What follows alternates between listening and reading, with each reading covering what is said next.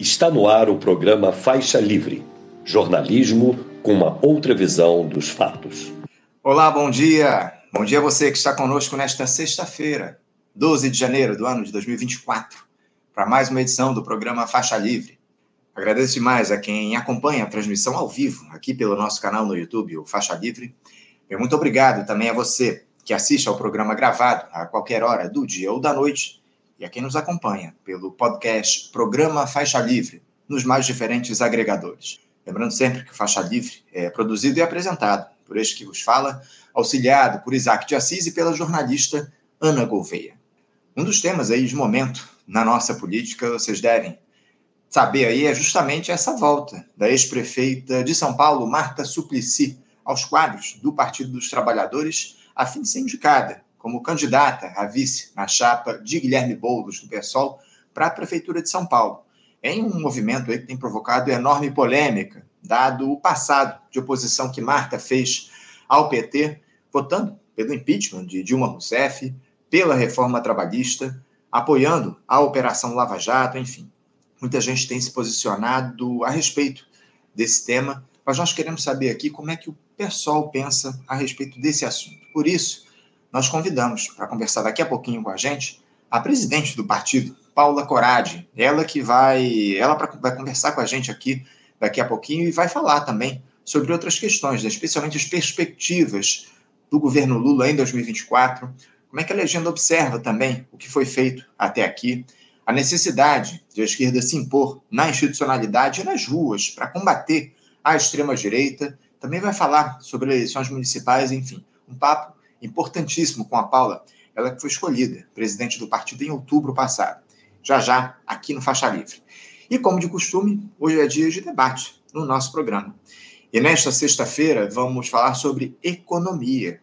As escolhas que foram feitas pela equipe de Fernando Haddad no ano passado e que vão repercutir com mais força em 2024, em um cenário de recuperação do país, algo que foi evidenciado pelos números relativos aí à inflação, ao desemprego, entre outros que deram esperança de dias melhores. Mas será que essa retomada da atividade econômica se dará de maneira sustentada com as restrições aos investimentos públicos que foram colocadas em uma política contracionista e alinhada aos interesses dos neoliberais aqui no nosso país? Quais as perspectivas, tendo no horizonte o arcabouço fiscal, a meta de déficit fiscal zero, orçamento cada vez mais na mão do Congresso Nacional. É o que esse time estrelado de economistas vai nos explicar. Eu me refiro ao colunista e do Instituto por Direitos e Igualdade, o IDI, José Luiz Fevereiro, o professor aposentado da Universidade de Campinas, a Unicamp, Plínio de Arruda Sampaio Júnior, e o analista do Banco Central, Fernando de Aquino. Eles estarão aí participando daqui a pouco do nosso debate a respeito de economia no nosso programa um faixa livre repleto de temas relevantes do início ao fim.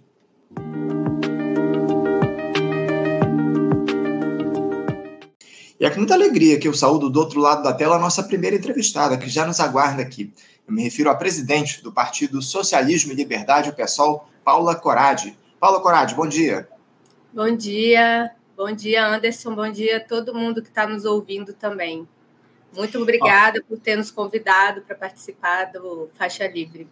Eu que agradeço, Paulo. Eu agradeço demais você ter aceito ao nosso convite. Você está aqui para discutir, de conversar com a gente no, no programa. Uma alegria, uma honra te receber pela primeira vez no Faixa Livre. E eu queria começar, ô, ô Paulo, não podia deixar de ser te parabenizando por ser eleita aí, por ter conquistado, na verdade, a confiança da militância do PSOL e ser eleita presidente do partido em outubro do ano passado pessoal que é um partido ainda jovem, completa duas décadas, justamente esse ano de 2024, mas que acumula um importante capital político no nosso campo, ganhando cada vez mais espaço, especialmente nas casas legislativas. Enfim, eu desejo a você aí um período de conquistas frente ao pessoal neste momento mais que fundamental na história do nosso país. Parabéns, Paula. Obrigada, Anderson. É, foi um ano passado nós tivemos o nosso congresso, é, foram 53 mil filiados reunidos em plenárias, né, o nosso jeito de deliberar a política do partido para os próximos anos. E o nosso campo político, que congrega aí Guilherme Boulos, Ivan Valente, Talíria Petroni, Tarcísio, o Henrique Vieira, Célia Chacriabá, Sônia Guajajara alcançou é, 67%, o que demonstra que a militância do PSOL acredita na política que nós estamos construindo nos últimos anos. Então, muito obrigada. É isso, eu que agradeço mais uma vez e te parabenizo aí por essa eleição no PSOL. Agora, Paula, falando um pouco sobre o diagnóstico do PSOL aí para esse pouco mais de um ano de governo do presidente Lula, em uma ampla aliança que foi construída para derrotar o Jair Bolsonaro nas urnas e com sucesso, evidentemente. No entanto, a gestão do país ela tem se dado, Paula, de maneira, no mínimo, tortuosa, digamos assim, com críticas em relação aos caminhos seguidos, em especial uh, a política econômica, com o atendimento aos interesses do grande capital, a adoção de mecanismos que restringem os investimentos públicos e aqueles já conhecidos programas de transferência de renda, são uma marca dos governos do PT, mas que não tocam no cerne do problema, não é, Paula? Que é justamente da desigualdade que há no nosso país. Paula, ah, como é que o pessoal avalia o governo Lula até aqui, o governo do qual o partido faz parte, e as perspectivas para a atual gestão no ano de 2024. Fala um pouquinho sobre o governo Lula até aqui, por favor. Bem, Anderson, para nós, é, primeiro, não temos é, como falar do governo Lula sem contextualizar a política no Brasil nesses últimos anos, que tem sido de uma intensa polarização e que, como você disse, em 2022 se criou uma grande frente para enfrentar a extrema-direita, que é o grande desafio político do nosso tempo, é derrotar a extrema-direita no campo da política e construir é, um novo futuro para o Brasil. Né? Um novo futuro só é possível quando a gente conseguir derrotar o ódio e essa força que, infelizmente, tomou conta do nosso país. Né? E que, então, para a gente, o governo Lula, no seu primeiro ano, como você disse, é, teve muitas dificuldades, porque nós temos um Congresso que ele é muito reacionário, mas de um ponto de vista geral, a gente avalia que foi um bom ano de governo, embora a gente saiba que, como você disse, né, a, na questão da economia, é, em relação ao arcabouço fiscal, o pessoal se posicionou contrário, porque nós entendemos que o que se foi proposto, na verdade, é, amplia de uma forma muito restrita os investimentos públicos e que, para a crise profunda que nós vivemos, é, não só o Brasil, mas o mundo inteiro, né, que vem desde 2008, se aprofundou muito com a pandemia. A pandemia foi um elemento que gerou muita crise econômica e que a gente vê aí nesses tantos de conflitos, como na Ucrânia e o próprio conflito aí que Israel tem perpetrado na faixa de Gaza, são sintomas dessa crise que ela é mundial e que acaba atingindo o Brasil também. Então, a gente acredita que para sair dessa crise precisaria ampliar ainda mais os investimentos públicos. Nós também somos críticos ao déficit zero, porque a gente acha que o Estado pode sim se endividar, não é? Não, não, nós podemos fazer esse debate com tranquilidade, mas de fato, do ponto de vista econômico, em relação ao que foi aprovado o arcabouço fiscal, nós fomos críticos, mas de uma forma geral, a gente tem uma boa avaliação do governo, porque de uma certa forma ele é, fez novos investimentos importantes e retomadas também de programas que são importantes, embora sejam programas já de outras é, de outros governos, mas é, o Bolsa Família, a retomada e no valor mais alto de 600 reais é importante, assim como a retomada do Minha Casa Minha Vida, porque a gente acredita que investimentos públicos eles são importantes para tirar o Brasil da crise que nós estamos enfrentando nesse ano e que dá sintomas de que não vai se solucionar de uma forma tão simples, porque o mundo está em crise, né? não é só o Brasil, mas a gente acredita que os investimentos públicos nesse sentido, nessa política neoliberal de diminuir o Estado, ela foi, ela se mostrou falida em vários, vários aspectos. Só veio agora a crise de segurança pública no Equador também, que demonstra que o neoliberalismo é, ele falhou em diversos, diversas, diversas camadas. Então, é, a gente não acha que essa seja a solução. É, tá claro, né, o, o Paulo, aqui esse neoliberalismo, esse capitalismo cada vez mais selvagem não é a solução para as questões principais do nosso país e do planeta em geral, né? A gente vê aí um, um capitalismo em crise cada vez maior ao longo dos últimos tempos e a gente tem dúvidas em relação justamente aos rumos que o governo Lula tem tomado justamente no incentivo aos investimentos privados. Inclusive, a gente vai debater esse tema daqui a pouquinho aqui no nosso programa, debate nosso sexta-feira, justamente a respeito do tema da economia, dos rumos da política econômica do governo Lula. Agora, ô Paula, vocês uh, consideram, mudando um pouquinho de assunto, que a ala esquerda desse governo de amplíssima aliança, ela tem tensionado da maneira que deveria a gestão Lula? A, a gente tem um quadro de apatia na militância de esquerda que não é de hoje. Não conseguimos aí mobilizar o grosso da população para pressionar o governo, ainda que o presidente Lula já tenha dito ser necessária essa cobrança mais incisiva. Como é que você avalia, Paula, a correlação de forças dentro do governo, não considerando o Congresso, e o que, é que o pessoal tem feito para mobilizar a população para além da sua militância mais aguerrida, a fim de produzir tensionamento popular nas ruas, Paula, algo que a gente avalia aqui como muito necessário? nós avaliamos também ser muito necessário o processo de mobilização das ruas. Né? A gente acredita que é, a política se faz a quente, né? Então, para nós é fundamental a retomada aí das mobilizações de rua.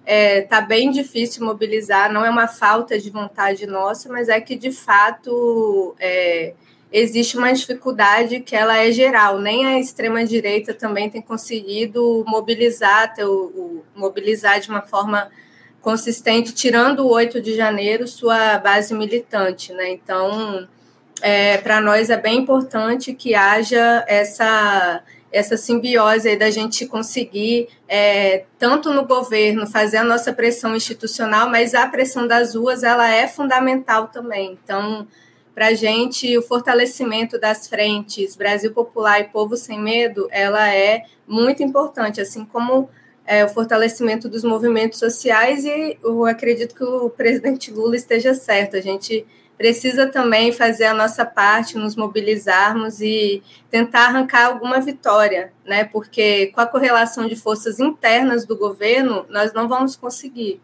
porque é um governo de uma coalizão muito ampla, então é, além da pressão também do Centrão, então toda vez que vai se aprovar algum projeto importante, algum, alguma ministra cai, né, ou alguma mulher que esteja ocupando algum cargo importante no governo, então foi a ministra do Turismo, depois foi a presidente da Caixa, foi a Ana Moza no, no Ministério dos Esportes, então é, eu acredito que a mobilização ela tem esse papel importantíssimo aí no governo, porque nós estamos né, numa polarização política, uma disputa política muito grande no Brasil, e a gente não vai vencer essa disputa só através da institucionalidade. Então, a mobilização popular ela é fundamental nesse processo.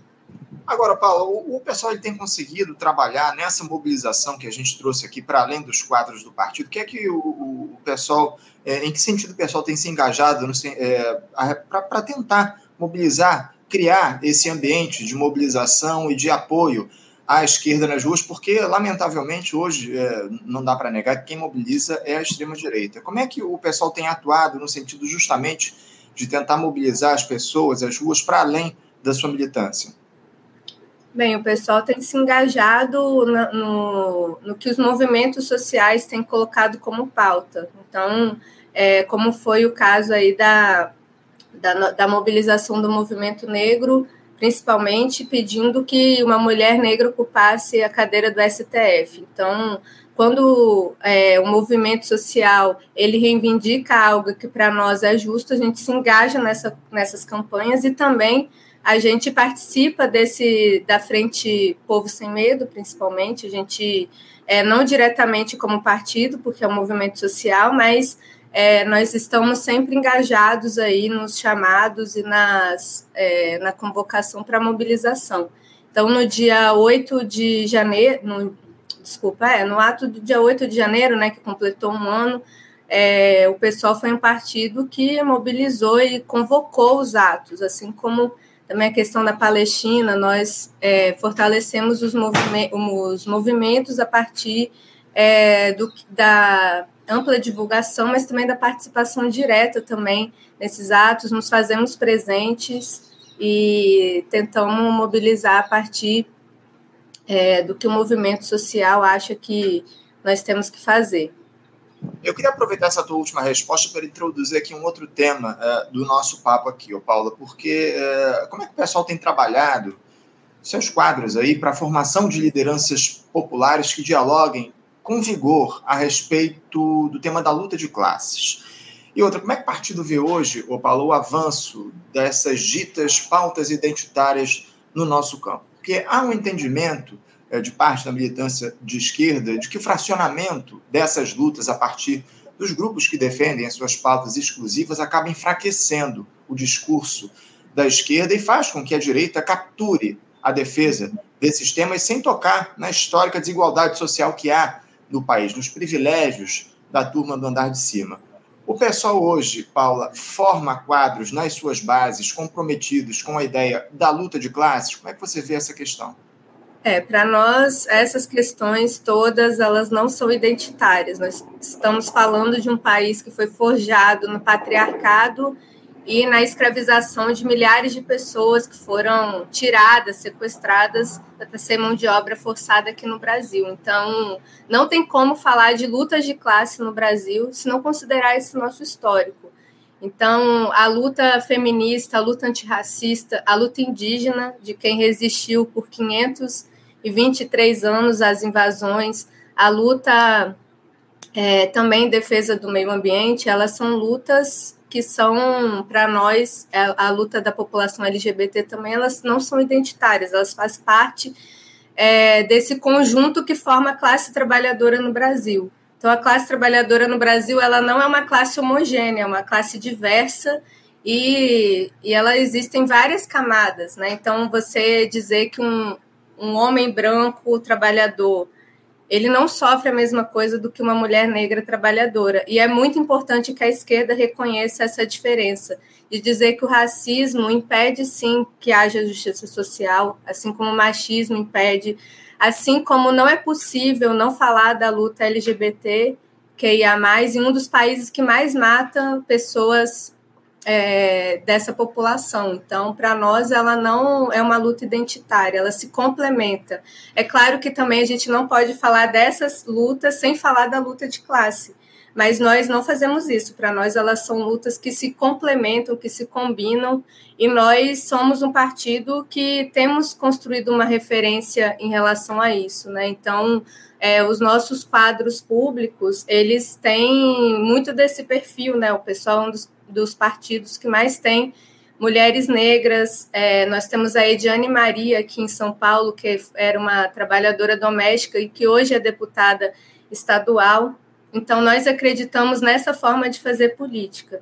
E isso reflete na nossa bancada. Nossa bancada ela tem maioria de mulheres, é uma bancada que tem indígenas, é uma bancada que tem é, pessoas negras, né, que é uma coisa que a gente precisa resolver, que ainda a representatividade ela é algo baixo e não tem como a gente ignorar isso, porque a classe trabalhadora no Brasil é diverso. Então, uma esquerda que não, não expressa o que é também a classe trabalhadora no Brasil ela não está é, com condições de responder à, à luta de classes também, entendeu? porque a classe trabalhadora, classe trabalhadora é diversa. Paula, é, é, eu tenho ouvido muita gente dizer o seguinte: é, essa ideia, o pessoal chama de defender as pautas identitárias, acaba fazendo com que a direita uh, tome partido dessa, desse tipo de luta, desse tipo de pauta, acabe agregando esse tipo de discussão nas suas hostes, porque isso a gente acaba não tocando no cerne do problema, como eu disse aqui. A impressão que me dá fazer, eu vou, eu vou trazer aqui um exemplo prático de que a, a direita quer simplesmente pegar a parte do bolo que já está destinada à população pobre do, do nosso país e redividir entre essa população. Eles não querem pegar o bolo inteiro e redividir pela, pelo país, por todas as pessoas, por toda a classe trabalhadora. Não, eles querem manter os seus privilégios e apenas a partir da defesa dessas ditas pautas identitárias, redividir a fatia do bolo que já está entregue para nós. E eu uso, uso, como exemplo aí essa reforma previdência da previdência, aliás, essa reforma tributária, porque debateu-se aí esse ano de 2023 a primeira fase, a primeira parte da reforma e o governo Lula tem aí o ano de 2024 para debater a segunda parte, que vai tocar justamente na tributação de renda e patrimônio. Só que esse tema parece que vai ser deixado para 2025. Isso aí é o que está sendo colocado. Muita gente tem usado o argumento de que as eleições municipais vão atrapalhar a discussão da segunda fase da reforma tributária, que é a que mais importa para o nosso país, que é justamente a taxação de renda e patrimônio, mas parece que essa turma vai empurrar com a barriga. Os interesses neoliberais que comandam o Congresso Nacional vão deixar isso mais para frente. Eu queria que você falasse um pouco a respeito disso, dessa captura das ditas pautas identitárias pela direita, se isso de alguma forma não, não se torna uma preocupação para vocês do pessoal. Não, com certeza, porque para nós, quando a direita se apropria desse tipo de discurso, que é um discurso extremamente misógino, racista, é, LGBTfóbico, eles estão, nós estamos, na verdade, no centro de uma grande disputa que existe hoje, que ela é mundial, ela não é só aqui no Brasil, que é uma disputa civilizatória. Então, o que está colocado hoje para nós, no enfrentamento à extrema-direita, é uma disputa de que tipo de sociedade a gente acha que deve, nós devemos construir daqui para frente, no meio dessa crise profunda que nós vivemos. Então, é, para nós, é, é, é, essas questões elas estão dentro de, uma, dessa disputa que tem essa dimensão que é uma disputa de civilizatória. Qual sociedade que a gente quer? A gente quer manter uma sociedade que oprime as mulheres, uma sociedade que é racista, ou a gente quer construir um novo tipo de sociedade? Então, é, além disso, também essa é um, uma pauta que mobiliza a base deles, né? Uma pauta muito mobilizadora principalmente a transfobia, né? Hoje tem sido uma, uma das grandes frentes deles, é, mas ela, ela só está escondendo aí, não escondendo não, está bem nítida, né? Ela só está demonstrando essa disputa civilizatória que nós estamos vivendo. Então também não é à toa que a extrema direita o tempo todo ataca as escolas, né? Eu sou professora do, da rede básica de ensino, estou licenciada, mas é, sou de formação, dei aula por bastante tempo e eu vivi situações em sala de aula que pedi para fazer uma, uma redação sobre reforma agrária, não é uma revolução.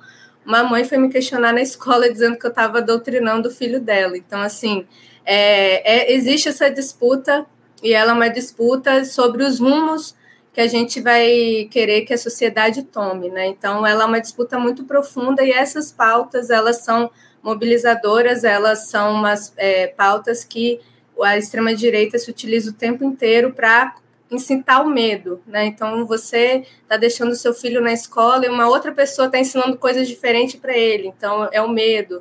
Ah, e agora é, as mulheres podem fazer o que quiser, né? Então tem uma, uma coisa assim que é uma disputa mesmo e que eles se utilizam desse medo, desse mal-estar profundo que nós estamos vivendo hoje para mobilizar a sua base social para fazer as barbaridades é, que eles pretendem fazer.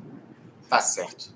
Paula, uh, mudando mais uma vez um pouquinho de assunto. Uh, uma outra questão que se coloca é diz respeito à atuação parlamentar da esquerda aqui no nosso país. O pessoal hoje tem uma bancada com 13 deputados lá na Câmara, 14 se a gente contar, evidentemente, a federação com a rede e talvez os que estejam mais engajados a impressionar na luta pelas pautas progressistas sejam justamente esses parlamentares da bancada do partido. Nomes aí como Glauber Braga, Samia Bonfim, Fernanda Melchiona, apenas aí para citar três nomes. No entanto, o, o Paulo, essa é uma postura que não se repete em outros partidos do nosso campo. Há um esvaziamento ou talvez um apassivamento generalizado das esquerdas.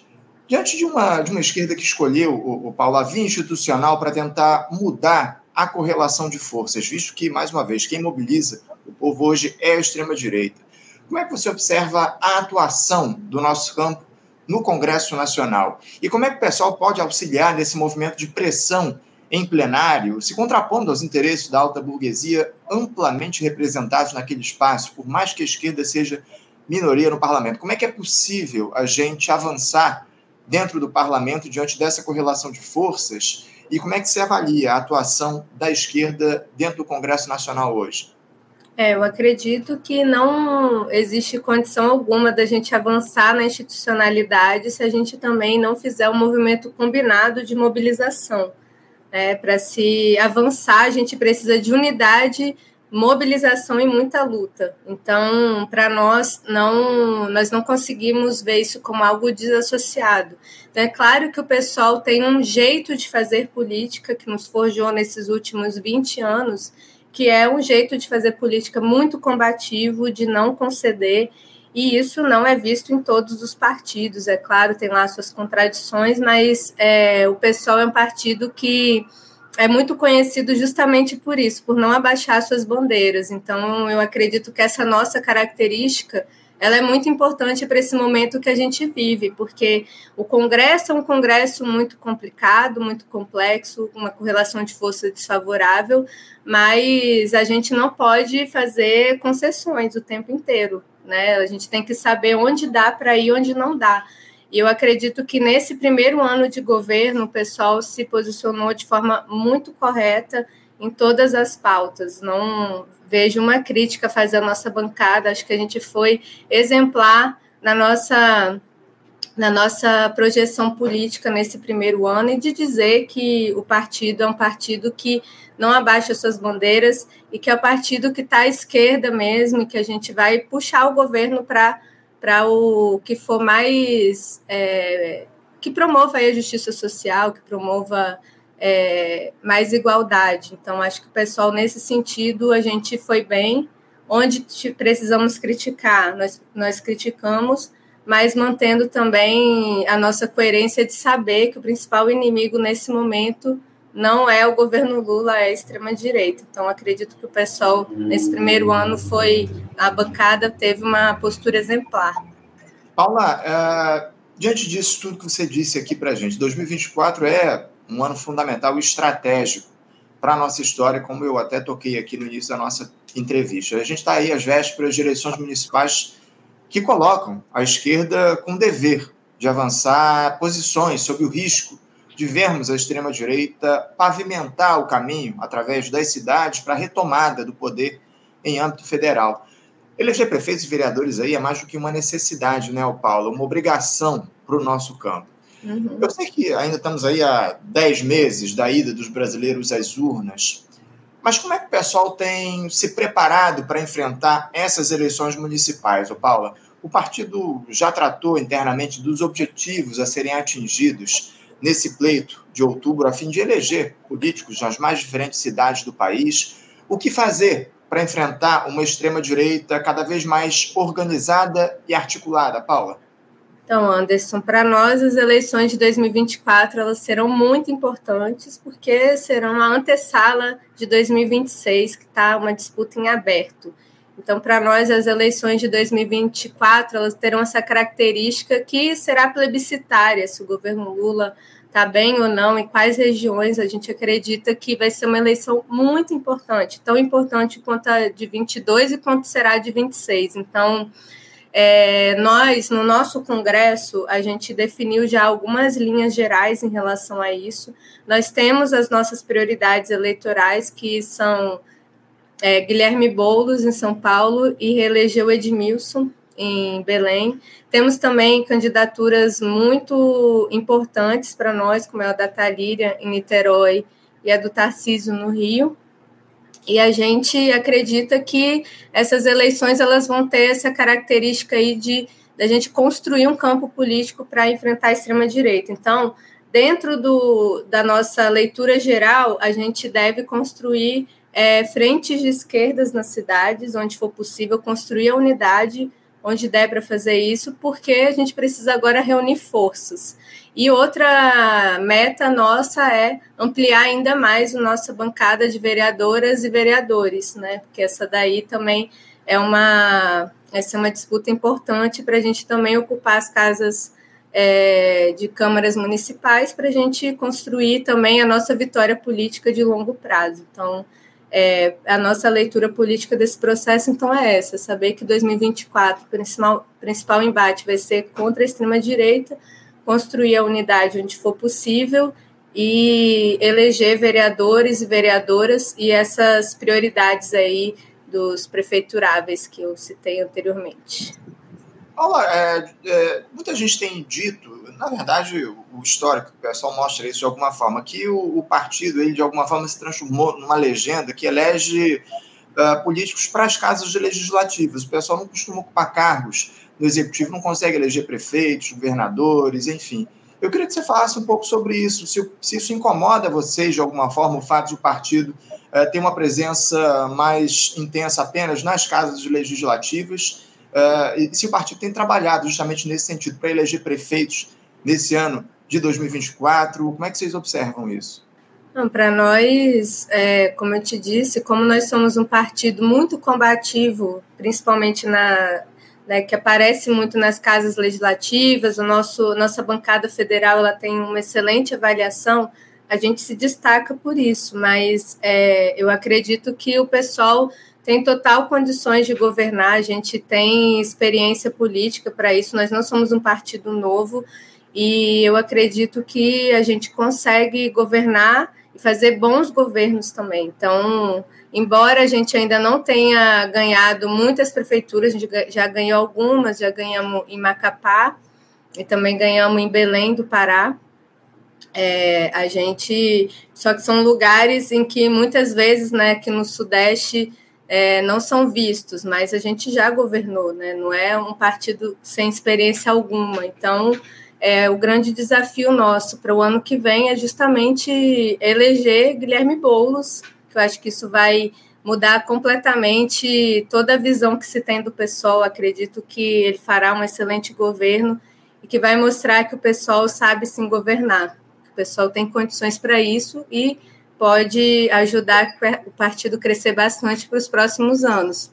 Agora, uma coisa eu posso dizer com todas as letras: o pessoal não tem medo de governar, nós queremos governar e a gente acredita que tem condição de fazer é, boas gestões aí pelo Brasil. Paula, eu acho que você tocou aí no, no ponto principal da nossa entrevista no dia de hoje, que é justamente esse tema relativo ao Guilherme Boulos, enfim, a chapa, eu não posso deixar de tocar nisso com você. O tema do momento, o debate político no nosso campo, a escolha do candidato ou do, da candidata a vice na chapa liderada pelo deputado Guilherme Boulos para a Prefeitura de São Paulo. Escolha essa que está a cargo do Partido dos Trabalhadores, né, o, se comprometeu em apoiar o PSOL. Pelo que vem sendo discutido internamente até aqui no PT, o Paula, fica cada vez mais consolidada a possibilidade de Marta Suplicy ser esse nome da vice do Guilherme Boulos. E é aí que mora o problema. A ex-prefeita de São Paulo, que acabou de pedir exoneração, inclusive, do cargo de secretária de Relações Internacionais da Prefeitura da capital e está voltando para os quadros do PT, sob as bênçãos do presidente Lula, diga-se, sofre aí uma resistência enorme dentro da própria legenda. Vai lembrar que a Marta tem um histórico recente de oposição ao Partido dos Trabalhadores, votando favoravelmente ao impeachment de Dilma Rousseff em 2016, também favorável à reforma trabalhista e apoiou a Operação Lava Jato. Paula, eu sei que essa é uma indicação, a vice do Guilherme Boulos, como eu já disse, uma prerrogativa do PT, mas como é que o pessoal tende a se colocar em relação a esse nome indicado? O partido vai aceitar que é do PT, enfim. E essa possibilidade da Marta Suplicy ser escolhida traz mais esperanças ou mais preocupações para vocês, ainda que ela possa trazer uma inserção maior para a candidatura do Boulos, do Boulos nas periferias, a ex-prefeita ela vem sob desconfiança de uma ala importante do PT. Como é que vocês têm lidado com isso, essa possibilidade da Marta Suplicy ser indicada para vice do Guilherme Boulos, com tudo que está colocado diante disso? Então, olha, para nós, é, isso é uma prerrogativa do PT, como você bem disse. Nós fizemos um acordo em 2022 com o PT, em que o, o, nós consolidamos esse acordo. E nesse acordo dizia muito nitidamente de que a vice seria do PT. Então, para nós, acordo se cumpre. Nós não vamos é, fazer qualquer ingerência em relação à decisão do PT, porque isso não cabe a nós. É um acordo político que nós fizemos e nós vamos cumprir esse acordo. E é claro que as posições, tanto do PSOL quanto as posições da Marta Suplicy nos últimos anos foram divergentes. Então, essas divergências elas não vão se apagar. Essas divergências elas existem e ela, elas existiram, pelo menos, não sei qual é a posição dela em relação a isso agora, mas é, é não, não é algo que ninguém saiba, elas são públicas e notórias. E nós não vamos recuar do que nós pensamos anteriormente para se adequar a qualquer tipo de coisa. Então, a primeira coisa é isso. E em 2022 a Marta Suplicy ela compôs esse campo, esse amplo campo político aí que ajudou a construir a vitória do presidente Lula. E acredito que agora em 2024 ela está fazendo um movimento muito similar de apoiar é, uma candidatura que não esteja alinhada com o bolsonarismo, que é a candidatura do Ricardo Nunes, que está aí desesperadamente fazendo todos os acenos possíveis para ser o candidato do Bolsonaro em São Paulo. Então, se a gente for pensar a localização política dela também, nos, nos últimos dois anos, ela, ela tem uma certa coerência, vamos dizer assim, porque ela apoiou o Lula em 2022 contra o Bolsonaro e agora em 2024 ela está se posicionando também contra o, o candidato do Bolsonaro. Então, eu acredito que é, seja isso, acredito que ela esteja compondo aí o campo que ela já compôs em 2022. E para nós, as nossas diferenças em relação à leitura é, em relação ao golpe, a Lava Jato, elas vão continuar existindo, a gente não vai mudar a nossa posição, ou não vai dizer que não foi tão grave, porque foi, mas é, eu acredito também que ela conseguiu, nesses últimos anos, fazer uma. É, se, ela se reposicionou né, de uma forma é, até mesmo correta, apoiou o Lula e agora também está aí vindo para o nosso campo, porque o Ricardo Nunes representa o bolsonarismo aqui em São Paulo. Paula, uh, do, do partido, você falou em ingerência, eu queria aproveitar esse termo, esse termo que você usou. Vocês do partido têm uma eventual tentativa de ingerência do PT em relação à chapa que vai disputar a Prefeitura de São Paulo? Porque, uh, por mais que o PT tenha acertado esse apoio ao pessoal, a gente sabe bem que a legenda tem aí um histórico de descumprir acordos, ou pelo menos tentar se impor frente às alianças. Isso é comum. Ao PT, eu não estou dizendo nada demais, é só a gente olhar aí esse histórico recente. Uh, lembrando que também há alguma resistência à própria formação, à construção dessa chapa. Determinadas lideranças do PT uh, resistiram a isso, sugeriram inclusive o lançamento de uma candidatura própria do PT à Prefeitura de São Paulo. O, pessoal tem essa preocupação no radar, ô Paula, de evitar que o PT acabe guiando, digamos assim, os rumos da campanha, mesmo não tendo a cabeça de chapa? Eu acredito que não. É, de fato, existiu essa movimentação, foi uma movimentação é, de uma minoria, e já em agosto do ano passado, o PT já lançou o apoio ao Guilherme Boulos para tirar qualquer, qualquer dúvida em relação a isso.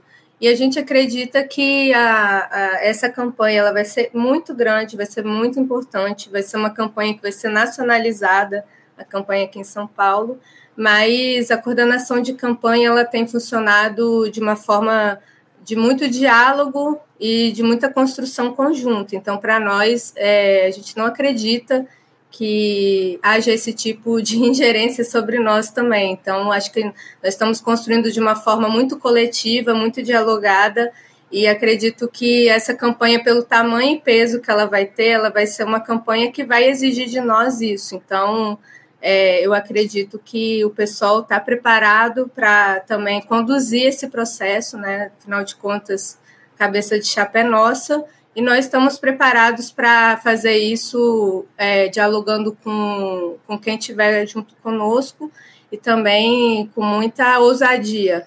Eu tenho certeza que nós vamos conduzir um processo de uma forma muito vitoriosa aqui em São Paulo. Paula, para a gente fechar aqui o nosso papo, ah, uma, digamos assim, incoerência está colocada, porque muita gente fala que a Marta ela chega nessa chapa com o Guilherme Boulos justamente para que o, essa, essa campanha, esse, o, o Guilherme Boulos tenha uma inserção maior nas periferias. A Marta foi prefeita de São Paulo, ela tem um diálogo muito próximo com a, a, classe trabalhadora, com as periferias aí de São Paulo. Uh, uhum. Por outro lado, o Guilherme Boulos ele tem, digamos assim, uma inserção maior entre as elites de esquerda, assim, vamos dizer. Uh, só que o Guilherme Boulos ele é uma figura que foi forjada justamente no movimento social. Ele foi líder aí do MTSC, do Movimento dos Trabalhadores Sem Teto, e acaba não conseguindo ter uma inserção nas periferias, enfim, nas classes mais baixas uh, da, da classe trabalhadora. Como é que você vê essa, digamos assim, incoerência que existe? O Guilherme Boulos, ainda que ele tenha sido forjado nos movimentos sociais, no MTST, seja uma liderança popular, ele não consiga ter essa inserção nas bases, uh, nas periferias de São Paulo, o, o Paula? Então, Anderson, eu discordar de você com números. É, quando a gente fez a eleição em 2020, né, quando nós fomos para o segundo turno, o Guilherme Boulos ganhou em diversas periferias de São Paulo, em alguma, é, em, até em lugares que o Haddad não ganhou, em 2016. O mapa dele de voto para deputado federal mostra que ele teve muitos votos também na periferia de São Paulo. Então, se a gente também pega a campanha de 2020 para fazer essa comparação, o Guilherme Boulos teve 56% dos votos em Paraisópolis. Só que nós tomamos uma lavada no Morumbi, foi 80% para o Bruno Covas. Então, é, eu acho que o Guilherme Boulos ele é uma liderança muito importante, é uma, um quadro de renovação política impressionante que produzimos nos últimos anos.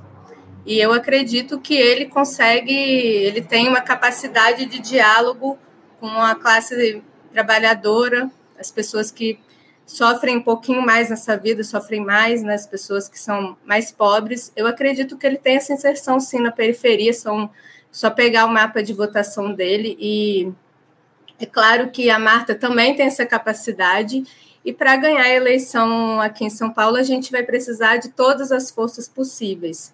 E aí, em relação à própria Marta, ela servisse do, do Boulos ainda não é algo que está totalmente confirmado, né? Eles vão se encontrar amanhã, né, no sábado, para fazer um dia para conversar, para ter o primeiro bate-papo, e aí então é, mais à frente que a gente vai confirmar ou não se isso é, vai se concretizar, mas reforçando assim, o Guilherme Boulos realmente é uma liderança, uma capacidade popular muito grande e é, que é um pouco diferente do que é o PSOL, né? A capacidade dele é maior que o nosso próprio partido, que é de fato a gente é, não é mais ligado a essa classe, essa classe média mais à esquerda nas grandes cidades, mas se você também pegar o PSOL, é, por exemplo, em Belém, em Macapá também, no norte do Brasil e algumas outras regiões também, o PSOL é um partido extremamente popular. Então,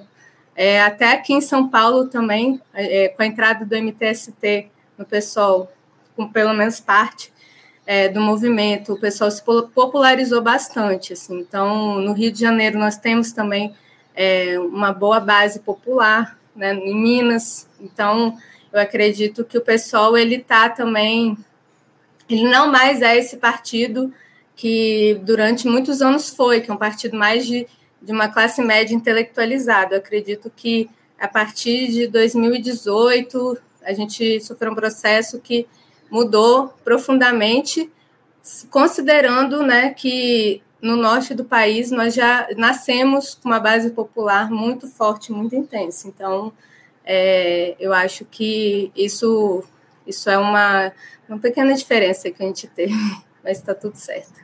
Tá certo. Paula, eu quero agradecer demais a tua presença com a gente aqui hoje no Faixa Livre. Muito obrigado por ter atendido ao nosso convite. Quero desejar sorte, acima de tudo, a vocês, do pessoal, nesse ano extremamente desafiador, que é 2024, como já foi dito aqui ao longo da nossa entrevista. Mais uma vez, parabenizar pela escolha para ser presidente do PSOL nesse momento grave da nossa história, fundamental. E, mais uma vez, que a gente consiga estabelecer um diálogo próximo com a classe trabalhadora, que a gente tenha sucesso justamente nesse sentido, para, acima de tudo, que é talvez o nosso principal desafio, derrotar a extrema-direita nesse momento que está colocado. Mais uma vez, mais uma vez, muito obrigado, Paula, pela tua participação, parabéns, e deixo aqui o meu abraço para você. Muito obrigada, Anderson, muito obrigada a todo mundo que nos assistiu e nos assiste até agora. Quero agradecer demais e dizer que estou à disposição. E para esse ano de 2024, vamos contar aí com o apoio de todo mundo, que é ousadia e coragem para a gente vencer definitivamente. É isso. Obrigado, Paula, mais uma vez. Um abraço forte para você, um ótimo final um de semana. Conversamos aqui com Paula Coragem. Paula Coragem, que é presidente do PSOL, Partido Socialismo e Liberdade, tratou aqui sobre uma série de temas com a gente no programa de hoje, analisou o governo Lula até aqui, as perspectivas para esse ano de 2024 na gestão federal, falou também sobre a esquerda, os desafios que estão colocados para o nosso campo, dialogou um pouco sobre essa ideia das pautas identitárias, falou sobre eleições municipais. Né? Temos aí um ano de 2024 repleto de desafios com esse pleito aí para os municípios, para a escolha de prefeitos e vereadores sobre essa campanha aí, aliás, nessa essa escolha que há do Partido dos Trabalhadores para vice de Guilherme Boulos, Guilherme Boulos, candidato do PSOL na capital paulista, em São Paulo, enfim, aí o, o, nessa aliança com o PT, o PT vai escolher a vice. Daí, ao que tudo indica, deve ser Marta Suplicy. Então, ela tratou de uma série de temas, importante papo que a gente bateu aqui com a Paula no nosso programa. Você, ouvinte do Faixa Livre, pode ajudar a mantê-lo no ar. Faça sua contribuição diretamente na conta do Banco Itaú, agência 6157, conta corrente 99360, dígito 8. Esta conta encontra-se em nome do Sindicato dos Professores do Município do Rio de Janeiro e região, o Simpro Rio, uma das nossas entidades patrocinadoras, mas seus recursos são destinados exclusivamente para o financiamento do nosso programa.